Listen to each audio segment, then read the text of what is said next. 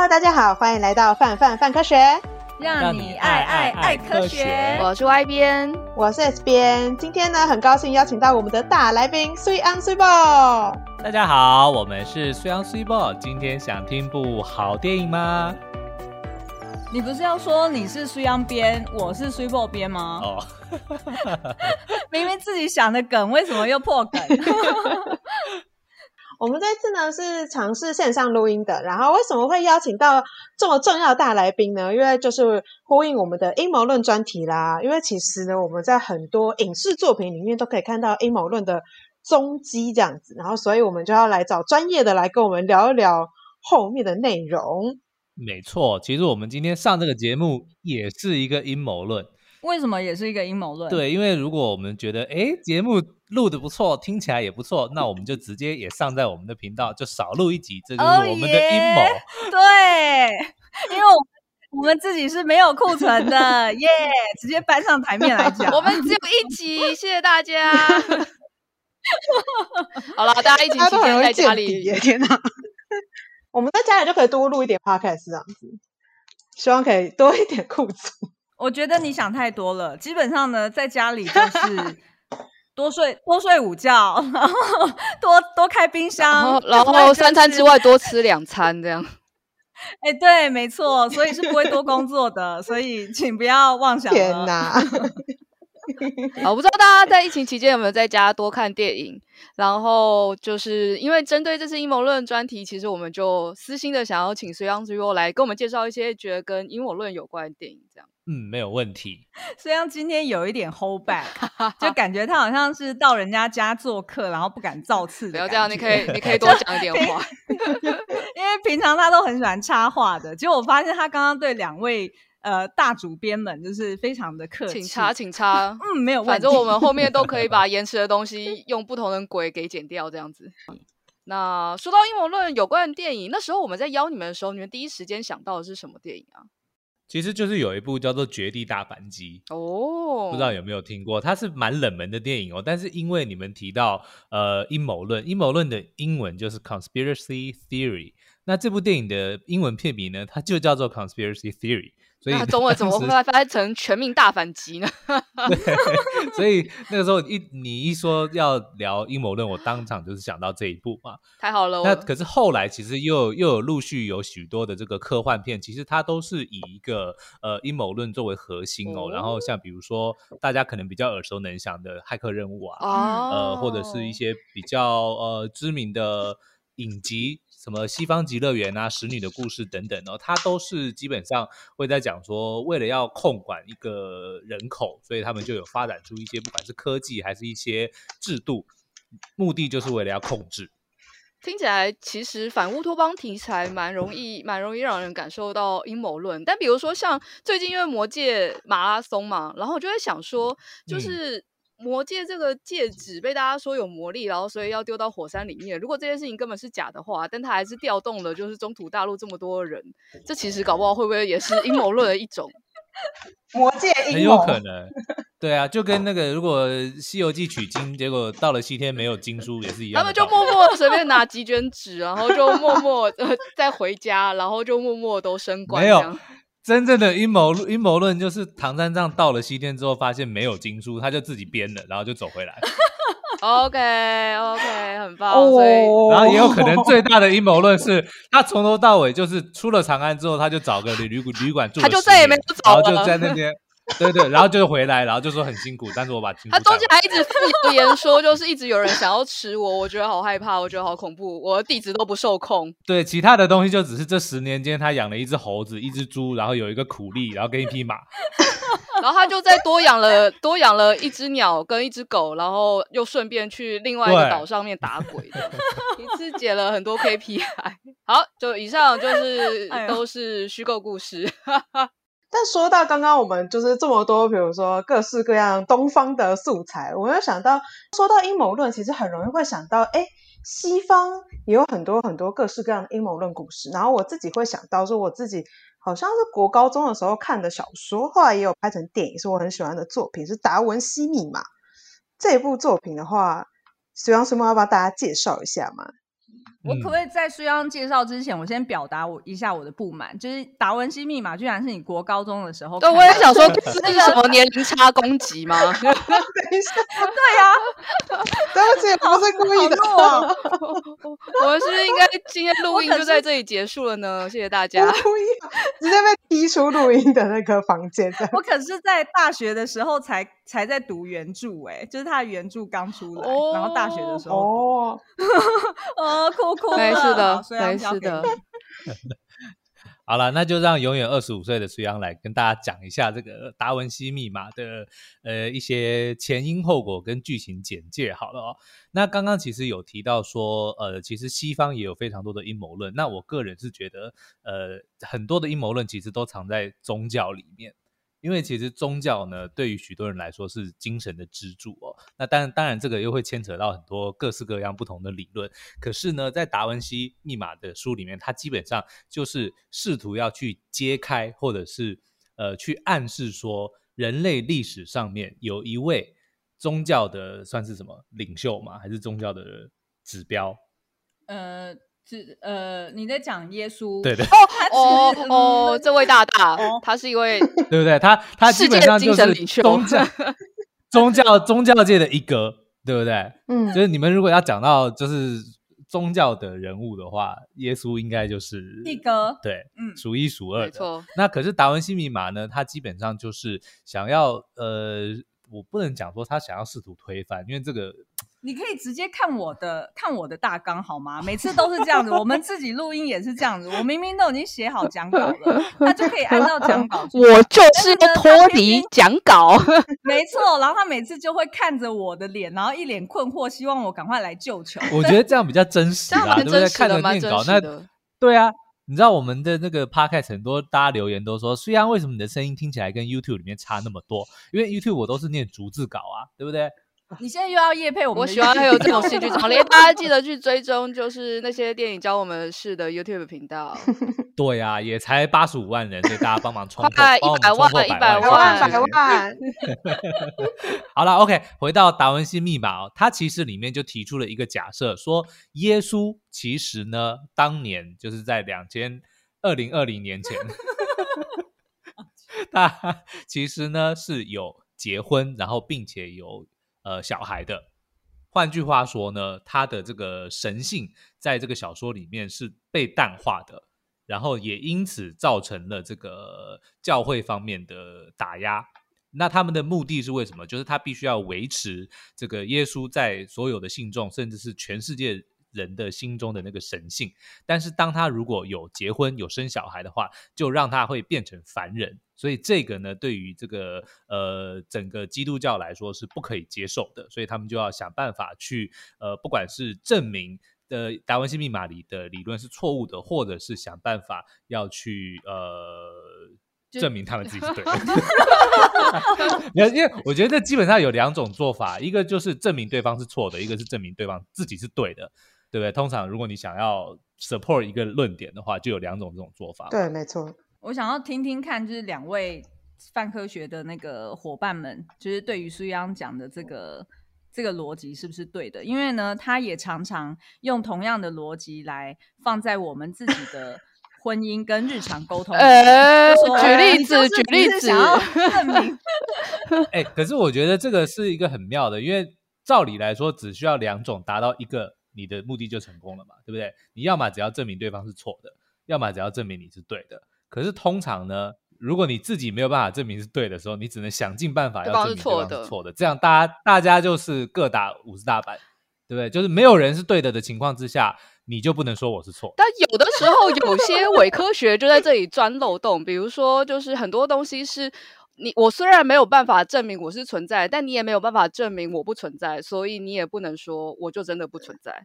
没错，所以我们就扯平，就继续 各各说各话。这就是学这么来的，一个无法否证性这样子。有的时候我们会，哎，我跟你讲，但是对于这些人来说，他只要没有输，他就赢了。好吧，就如果如果要这样的话，那我们就只好先维持这个恐怖平衡，然后一起在世界共存这样子。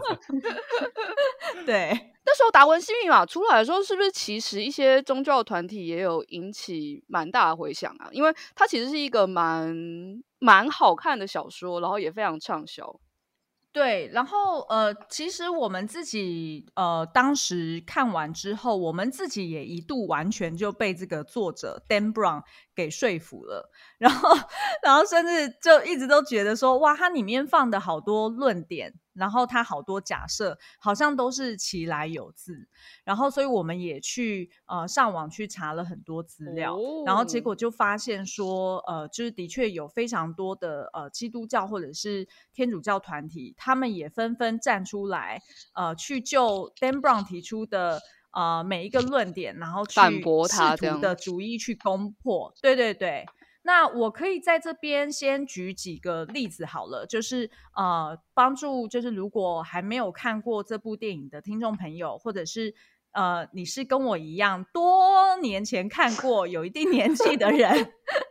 我可以帮助你回复一下记忆。当初在那个电影里面呢，呃，就是呃有几个论点，然后去呃正想要去呃说服大众说。呃，事实上，耶稣是有结婚，然后也有后代的。那他们最举证出来一个最明显的例子，就是在达文西所画的一个湿壁画，叫做《最后的晚餐》。我相信大家应该都看过，就是耶稣坐在正中间，然后左右两边就坐着他的十二门徒。嗯、那所以大家应该会有印象，就是呃，在那一幅壁画里面，呃，在耶稣的右手边，但是我们如果是观众看的时候，我们看到的是在左手边，会呃有一个嗯、呃、长得非常像女性的呃圣徒。那事实上呢，就是呃，当时大家都一直认为那一位圣徒其实是圣约翰嘛。那可是因为他可能是因为是长发，然后再加上他的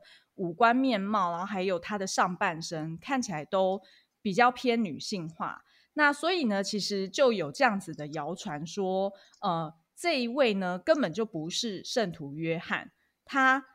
因为实在是太女性化了，就是大家甚至有一度就是呃怀疑说，这会不会根本就是一个女的？然后于是呢，就是在 Dan Brown 的这个小说里面，他就直接指涉说，呃，这一位其实是抹大拉的玛利亚，也就是在圣经里面，或者是后世的人在解读圣经的时候，是说，呃，那一位其实是呃从良的妓女，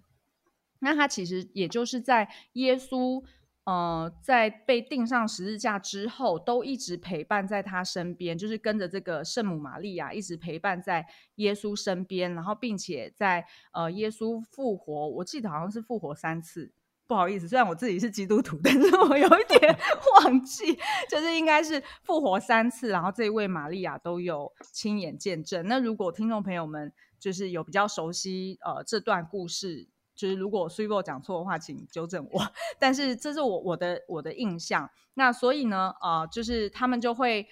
呃在画里面看到说，哎，这一位根本就是抹大拉的玛利亚，然后他跟耶稣的身体位置刚好成为一个 V 字形，因为他们两个就等于是一个往右边倒，一个往左边倒。然后这个 V 字形呢的意思就是啊、它是一个 Holy Grail，就是圣杯的意思。然后，但是呢，圣杯呃的英文呃什么 San Grail 吧，你如果把它的这个字拆开来，然后让它的拼法不太一样的时候，它就会变成是王室血脉的意思哦。那所以就意思就是说，事实上，呃，耶稣的伴侣就是抹大拉的玛利亚。然后他们在呃达文西的画里面，达文西就已经直接指涉了，就是直接暗示了大众说，呃，事实上他们就是呃伴侣，然后并且呃他们共同呃拥有一个小孩，那那个小孩就是就是等于是呃圣杯里面的血的意思啦，嗯、就是耶稣的宝血其实就是那个小孩，就是那个后代。这边可以看到，觉得他真的，丹布朗真的很认真诶，就是他基本上先把这些可能既有文本或是既有的一些元素给读透之后，拿来用在他的自己的呃小说文本当中。对，不过也有另外也有阴谋论讲说，Dan Brown 其实抄袭了蛮多前人的研究，嗯、因为的确这个东西并这就是耶稣有小孩这个东西，并不是他第一个提出来的，嗯、其实一直以来都有人在怀疑。那甚至有些不是只有小小说家，甚至历史学家们，他们也都有找到蛛丝马迹。例如，他们可能会认为说，哦，那个时代的男子其实很早就结婚，是一个常很常见的事情，反而。如果没有结婚，反而会当被当成异类，之像类似这样子的事实哦，就试图会想要去，他们不是为了要去证明说耶稣有小孩，而是他们只是用当时的这个事实来告诉世人说，哦，当时的情况是这样。那也有非常多其他的学者，也有其他的一些线索，在过去很多年里面就不断的留下来，也有人去把它集结成册。那后来就是 Dan Brown 是唯一一个把它呃怎么讲？发扬光大的嘛，就是变成了让这件事情变成是世人重视的一个呃一件事情了。嗯，那这个呢是呃我们在就是真实的达文西他画出来的这个湿壁画上面，就是大家有很多的空间可以去解读，然后去臆测。然后另外一个呢，同样也是奠基于部分的史实的，就是圣殿骑士团的这个。呃，这个组织，嗯、那圣殿骑士团，它其实是应该，我如果印象没错，应该是十五世纪的一个骑士团。然后呢，它原本这个骑士团，它在十字军东征之前，其实它只是一个很小的。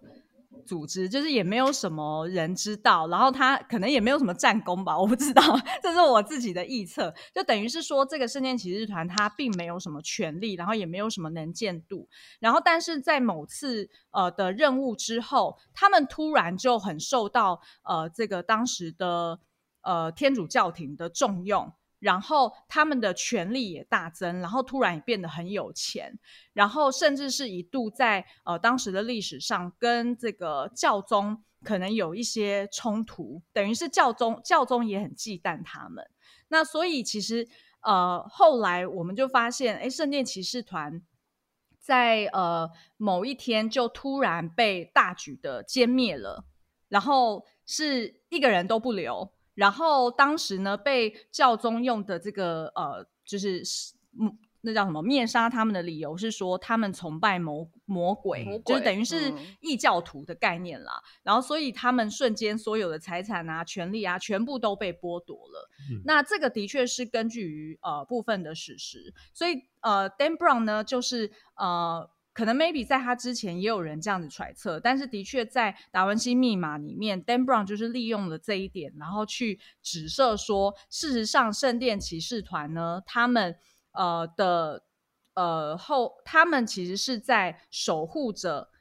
耶稣的后代，然后并且把这个任务呢交由给后面的就是其他的。呃，社会贤达人士组成的席安会，那由席安会他们去接棒，然后继续在每一个世代去保护这个耶稣留下来的子孙，呃，这些呃不同的家族。那所以这个呃锡安会呢，在呃这个就是 Dan Brown 的小说里面，就变成了由达文西或者是牛顿，还有什么波提切利等等在。呃，文学或者是艺术史上非常知名的人物，呃，由他们组成的，就是有点像是他们也是骑士团的一员，然后梦幻明星队这样 交棒，对对对，然后去保护着这个耶稣的后代。嗯，其实会觉得那时候看小说就会觉得它其实知识量蛮大的，就你看到每一段你都不断往后翻，哎，往下都可以找到资料。但有时候就会看这种小说，就会想说它有些东西它的确是奠基在史实上的虚构，然后不应该用这么呃认真的角度去看，比如说像在看《三国演义》那样。但很多时候大家是不是其实对像这样子的内容也是会蛮认真的？我觉得是诶，因为怎么讲，人都是喜欢听故事的嘛。那当你如果像一些史学家或者是一些学者，他们只是呈现给你那个时候的一些呃状况，或者他们找到的一些证据，比如说哦、呃，当时候的男子很早结婚这件事情，其实很无聊。就对一般的观观众来说，对观众来说就 呃 OK，所以呢，但是。对，但是如果就是小说家发现这个之后，就说哦，因为当时候的男子很很早结婚，所以耶稣当时一定有结婚。那有结婚就代表他一定也有小孩，所以呢，他就不是大家所传说中的这个呃神神的儿子。那这个就很有意思了。因为蛮多电影好像都会是从哎改编真人真事，虽然虽然呃，就跟这个类型不能放在一起，但是不是像这样类型的电影或文本会让大家觉得额外有一个魅力在，就会让人觉得哦，这是真的有发生，可能部分是真的有发生过的事情。我觉得你刚刚讲到的重点就是改编自真人真事哦，这短短的这几个字里面，其实就有两个很重要的重点。嗯、第一个是改编。改编就是我们刚刚在讲的增添故事性，大家就觉得很有趣，听起来很好玩。那但是呢，他也不希望自己就是被沦为说啊，我今天只是听了一个很虚假的、不是真实的故事。所以当你加了一个真人真事之后，他就会说服自己说，哇，你看这个东西这么有趣，而且它竟然还是真的，那就会某某方面就会。让自己觉得说，哎，你看我今天学到了，或者说我我听到了一个是呃又有趣，但是又是真实的故事，就会让这个观众或者是听众某方面帮自己在心中加分，然后就更加认可传递这个资讯的人。哎，那我觉得我们自己的 YouTube 影评很多时候也是套用了这样子的策略。嗯就是我们自己也有这样子的阴谋，哦、就等于是说，我们每次在解读电影的时候，我们也很喜欢去呃解析说，哦，我们认为他这段剧情或者是这个人物，其实就是在影射历史上出现的某个呃某段历史故事，然后就帮他去科普一下。呃，就是这段历史当初是怎么发生的，然后它的戏剧性或者是它的亮点在哪里，然后就会让我们的影评变得更有趣，然后更有知识，好像更有知识性的感觉。大家都是喜欢听故事的，对对对对，没错没错。说到听故事这件事情，我觉得其实它跟就是到底为什么大家也很喜欢阴谋论，可能有一些些相关。之前呃有一本蛮有名的书叫做《人类大历史》，然后后面还出了《人类大命运》，就是是系列书籍。它其实里面提到一个我觉得蛮有意思的东西，叫做认知革命。就是呃好几好几万年前，其实有好多种人类嘛，然后现在只剩下智人一种。然后你就会想说，等等其他人去哪里了？那现在虽然还不知道答案，那当然有一些会觉得哦是智人替代尼安德塔人或丹尼索瓦人。但其实也有可能会是不知道到底发生了什么事情，然后最后只剩下智人。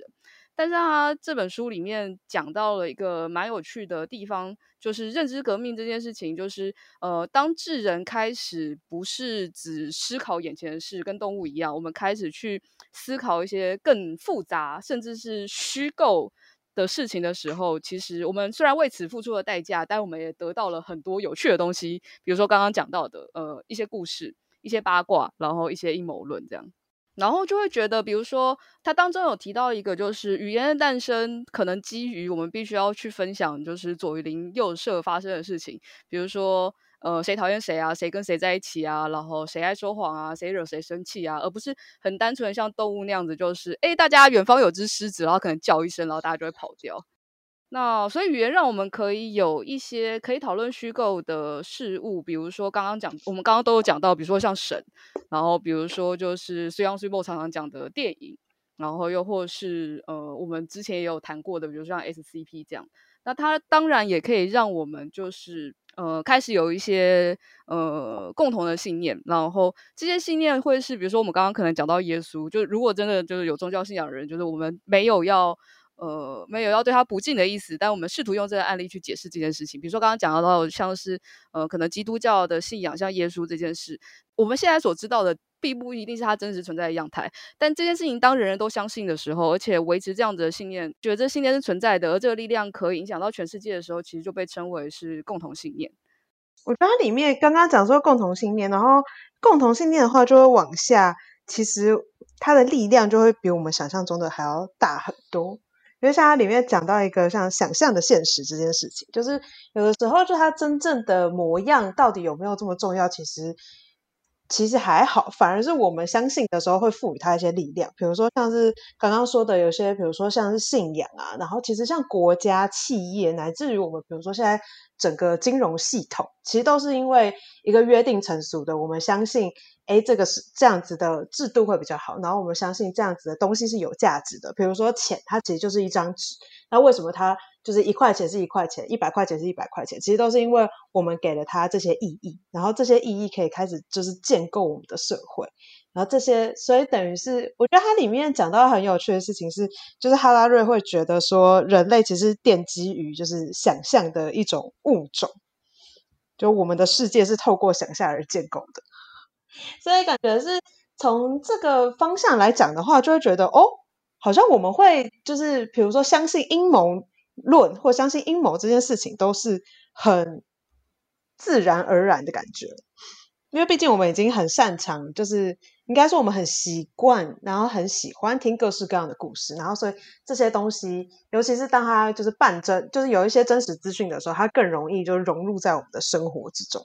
嗯，所以我们在电影里面常常就会看见，就是为什么大家会，呃，就是大家会对于阴谋论会很容易接受，是因为呃，你在互相传递这个这个共通的这个虚构的事实，呃，虚构的现实的时候，呃，大家其实是为了要保护自己，或者是保护自己的群体，而去讲出了这一套虚构的东西。那人都是我，我觉得智人之所以会活下来，当然一定就是会以自己的最大利益为优先嘛。那所以大家就是会奠基于奠基于这样子的原则之上，然后他就会想尽办法说：哦，那我我要传递什么样的呃虚构的现实，或者是我要呃去跟人家。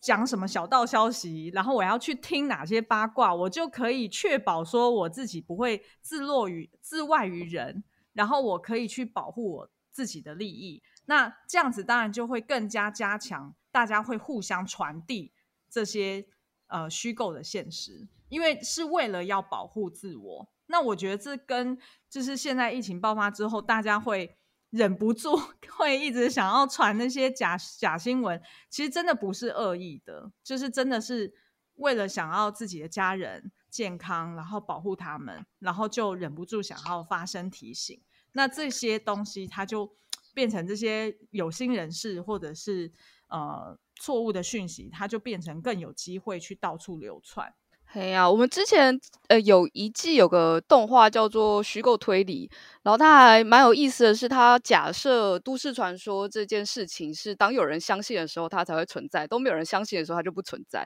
所以呃，里面就是有一个算是比较反派的阵营跟角色，他们就会透过在网络上面散播一些假的消息，然后让某个都市传说就这样子凭空出现。嗯，就哦，所以其实当大家想要相信一些，比如说刚刚讲的，其实大部分人不是有恶意的，只是习惯听故事，然后喜欢转传，然后去想象我们的世界是我们想象的样子，其实是智人蛮呃智人好久以来就是生诶生活这么久以来，其实一直以来的习惯这样。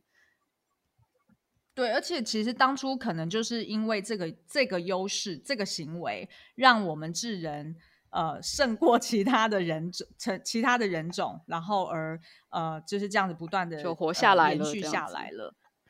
对对对，因为我们就是等于是有点像是一个一个群体，然后互相去帮助嘛。那可能这在尼安德塔人身上就很少见到，他们可能就只是照顾好他自己的家人，可能 maybe 七八个人对他们来说就已经是一个很大的群体了。但是对于呃，智人来说，我们可以上上看到一百多人的一个大群体，然后大家可以互相照顾，帮忙照顾小孩，帮忙照顾老弱妇孺，然后身体身强体壮的人出去猎食。然后回来再讲讲故事给小孩听，然后 然后就一代又一代的传下去这些生活小智慧，然后然后智人就得以呃，就是有这样子的优势可以生存下来。哎呀，反正那本书里面，其实我觉得他有一段话讲的蛮有趣的，他就是说我们现在拥有上帝般的科技，然后但是维持着中国中古时代的习俗，然后怀有旧石器时代的情绪。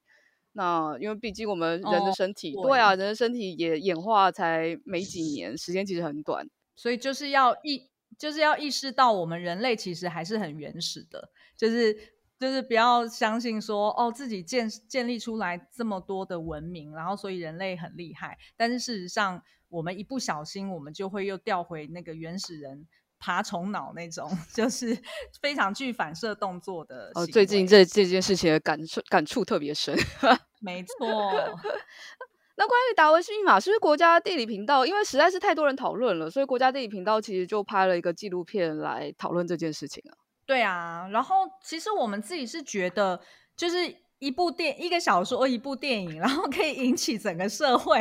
这么大的讨论，然后甚至有很多的 debate，然后让这个 NGC 就是让这个国家地理频道出来，试图想要把两造的说法都拿出来做比对。我们觉得是真的是算是前所未见的、呃、现象级了、嗯。对对对，但是我们也发现，就是在他的这个呃纪录片里，呃叫做《解开达文西密码》里面呢，其实我们会发现他呃在正方跟反方，也就是呃所谓那些故事电影里面的。呃，论点，然后跟可能基督教世界或者是呃实际的历史学家或者是人类学家的一些说明，其实它都是互相都是有一些站得住脚，然后也有一些可能呃大家觉得诶，的确是好像很值得怀疑的地方。所以其实我觉得这某种程度就让我跟苏央自己去联想到说，其实呃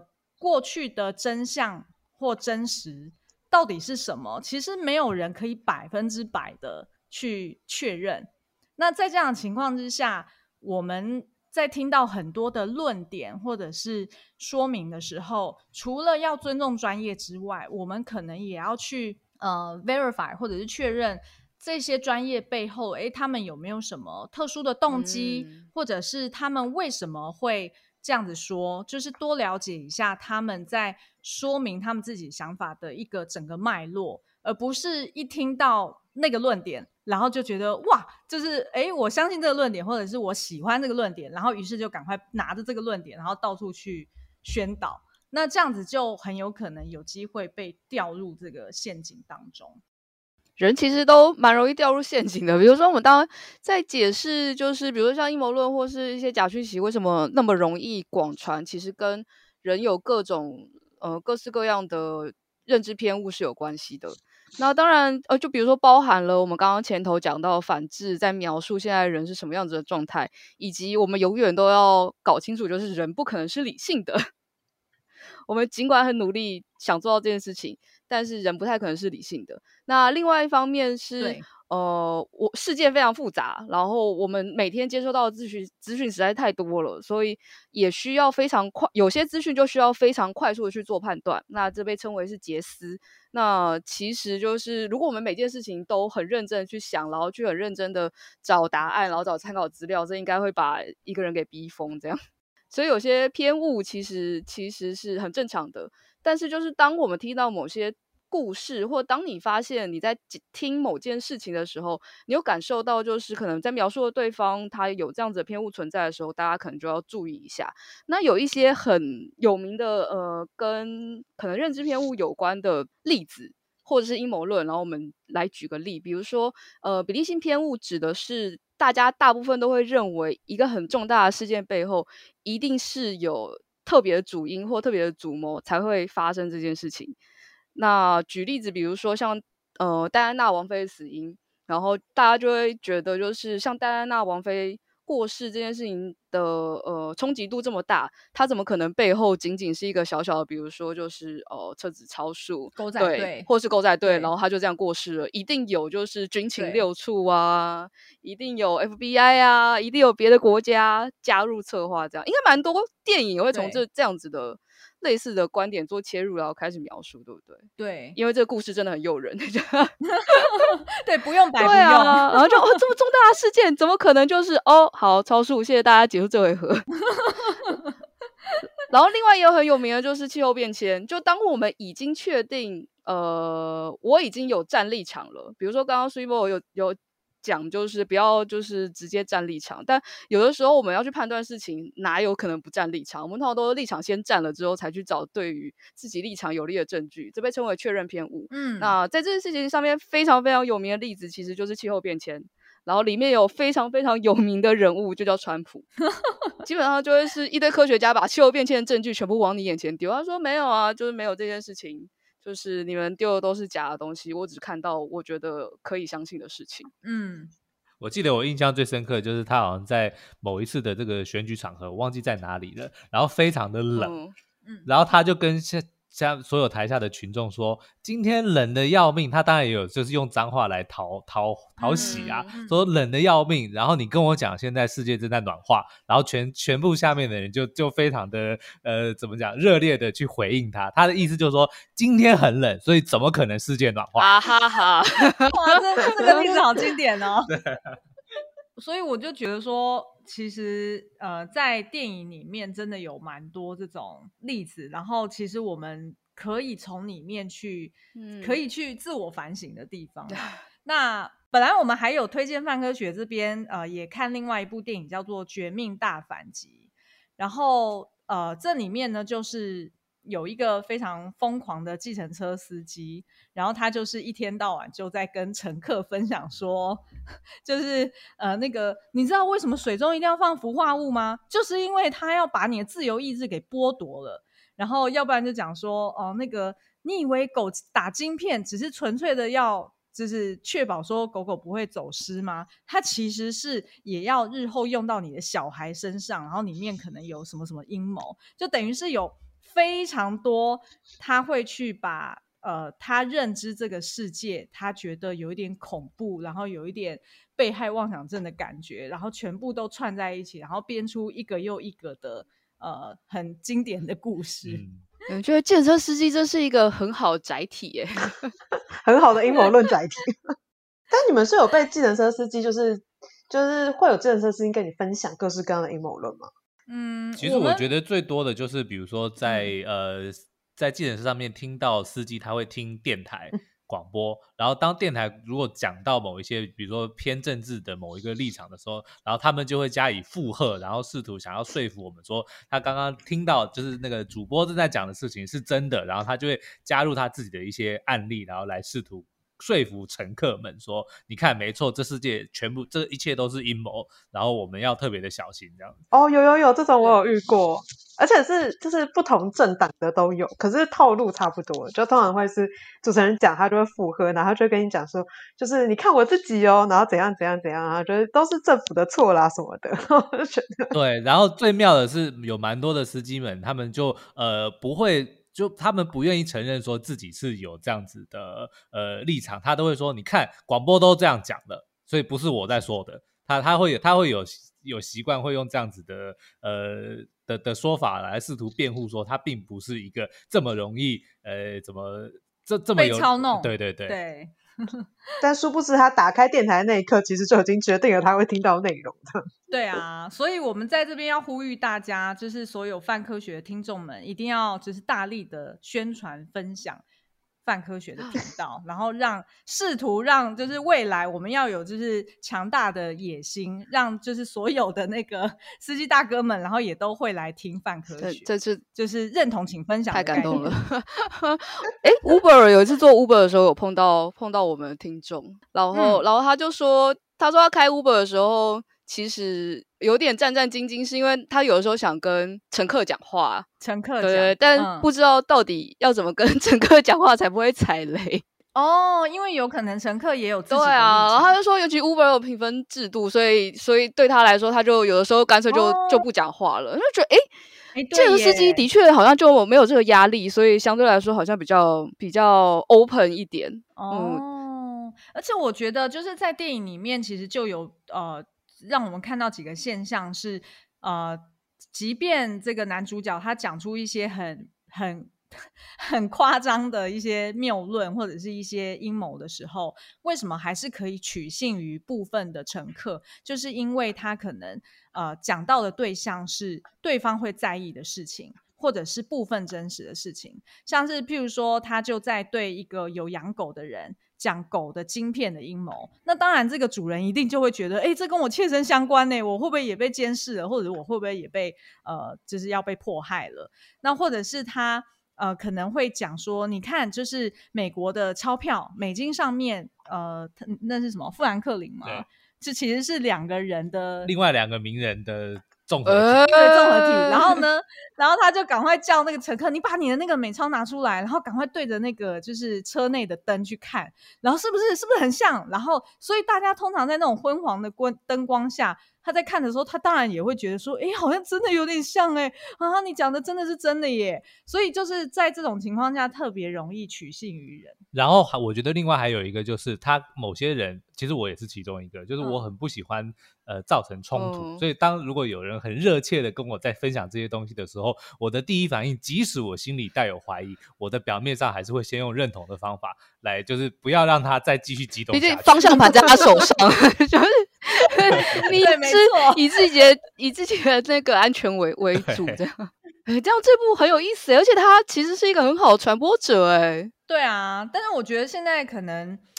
怎么讲，就是呃，我觉得现在可能会比较好一点啦，因为我相信就是呃，司机们也都会觉得现在疫情的关系，可能在车内密闭空间里面 少对少讲话会比较好，就是他们自己也会很担心，所以我觉得。我因为我们最近也比较没有在做检测，所以不太知道现在的状况。我相信应该搞不好大哥们也会也会希望说，客人反而拜托不要讲话，不要跟我讲话。对，对，对，对，对他他自己也会很怕。对啊，信用卡不要给我钱。对，然后就可能开始转开那个爱乐电台，就是听那种让你放轻松的古典乐就好，哦。这样这样也蛮好的。通常面对自行车司机，我只有如果他真的踩到了我的键尾，我才会稍微用力的想要推一下。但我大概稍微推个一一点五下，他如果还是不理我的话，我就闭嘴。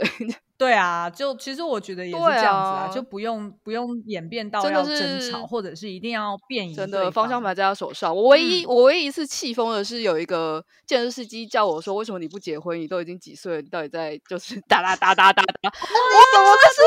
我真是气死！莫名哎、欸！我就想说，天哪，你管很多呢？还是说，所以你在做什么？你现在做这个，你这有前途吗？你为什么不结婚？你现在这样几岁？我看你应该也是个二三十了吧？他说到底怎样？到底怎样？你是要帮我美合下一位吗？就是好夸张哦。对，所以通常你们在听到这些，就是有的时候大家都会觉得分享一些消息是好意，但他如果有的时候就是真的是就真的是阴谋论，或者是真的就是假消息的时候，你们通常会用什么态度去处理这件事？嗯，像其实刚刚我们在录音之前呢、啊，我才刚收到我爸传给我，就是用 LINE 传给我一个一张照片。我相信听众朋友们应该也都有看过，呃，就是双手被烫伤的人，嗯、然后他在文案里面写说，哦，大家请注意，就是呃，这个人呢，就是因为刚用了干洗手，然后马上就去煮菜，然后所以呢，双手就是呃什么，我不知道是一度还是二度的烫伤，哦、因为看起来就是。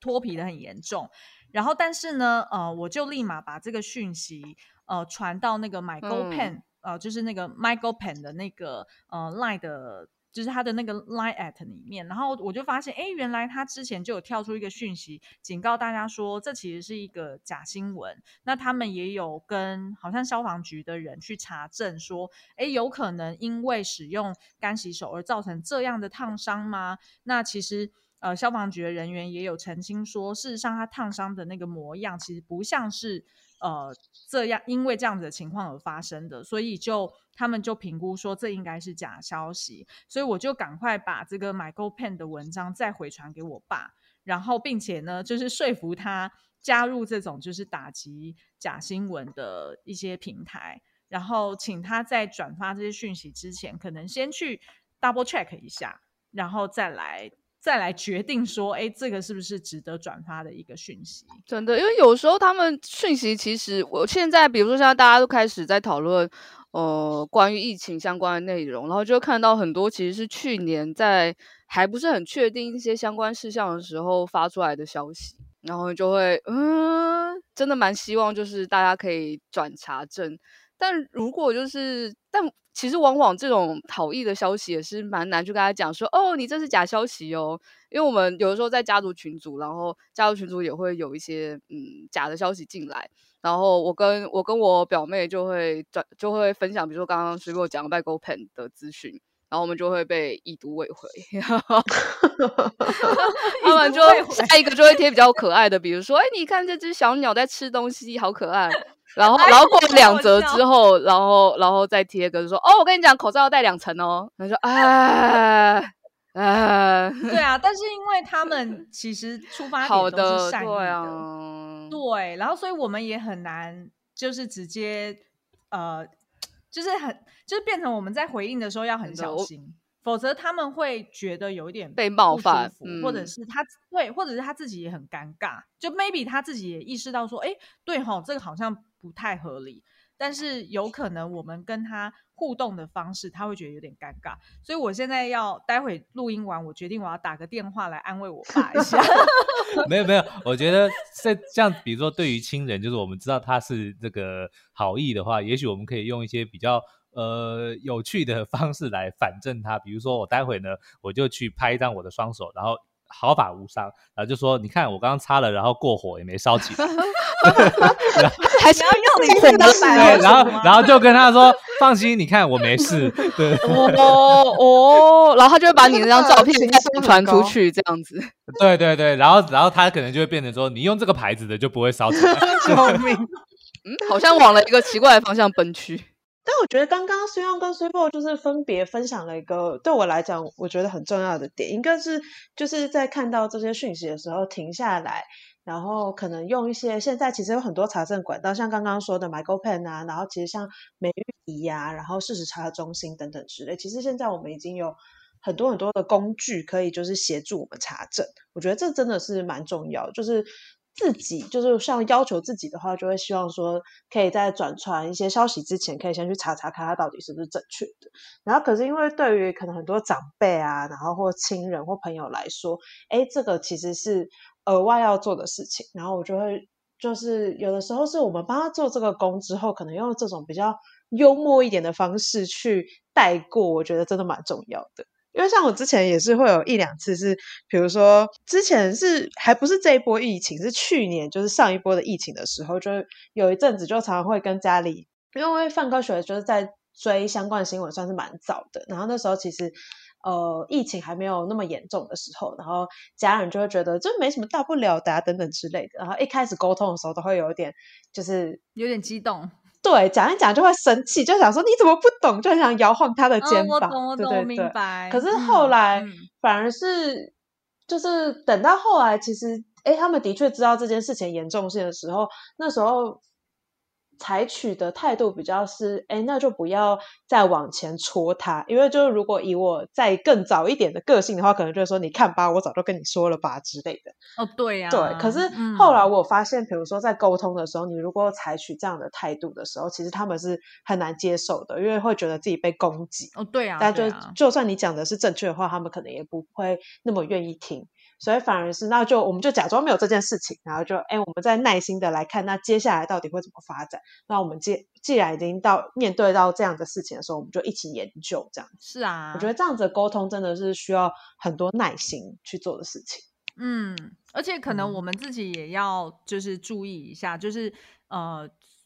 有有时候搞不好我们自己可能也有一些呃。呃，那叫什么盲点，或者是没有注意到的地方。那或许呃，听听长辈们他们自己的人生经验，或者是他们呃的，就是心路历程，maybe 也有一些东西其实是是很有用的，是很 valid 的。所以可能我们就是比较像是带着一个比较开放的心态，然后去跟他们慢慢的沟通。因为毕竟大家都是喜欢听故事的嘛，有的时候我们用一个比较开放的心胸，就是哎，我们听听这些故事，哦、然后如果觉得有疑惑的地方，我们就一起查证，这样子。我觉得这样子的态度是很棒的。嗯嗯，好哦，今天的那个结束好正能量，真的怎么这么？